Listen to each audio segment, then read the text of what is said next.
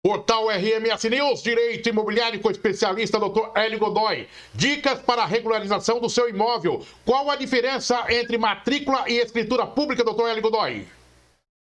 O artigo 108 da, do nosso Código Civil diz que para a validade dos negócios jurídicos para bens acima, imóveis acima de 30 salários mínimos, eles devem ter, ser realizados por meio de escritura pública.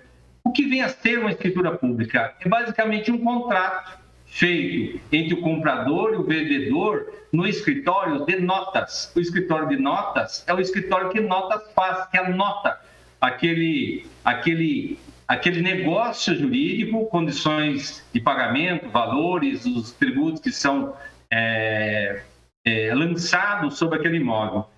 Está 100% regularizado? Não. Cumpriu a primeira parte. A segunda parte, que é a matrícula, é levar esse documento, depois de recolhidos os impostos, até o escritório de registro de imóveis, que é outro lugar. Então, no primeiro, você faz as notas, anota aquilo que comprador e vendedor é, ajustou passado regularizou a situação fiscal, leva até o cartório de registro de imóveis e faz o registro da matrícula. O que é o regi... o que é a matrícula? A matrícula é a certidão de nascimento do imóvel, onde todos os atos que são praticados naquele imóvel são trazidos à opinião pública, ou seja, para todo o conhecimento da sociedade e que dá validade e garantia jurídica na sua propriedade.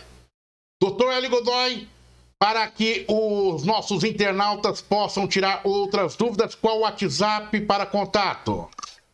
Estamos disponíveis 998-330310 e também 996-121110 para tirar as suas opiniões e as suas informações necessárias ao bom, à boa regularização do seu imóvel.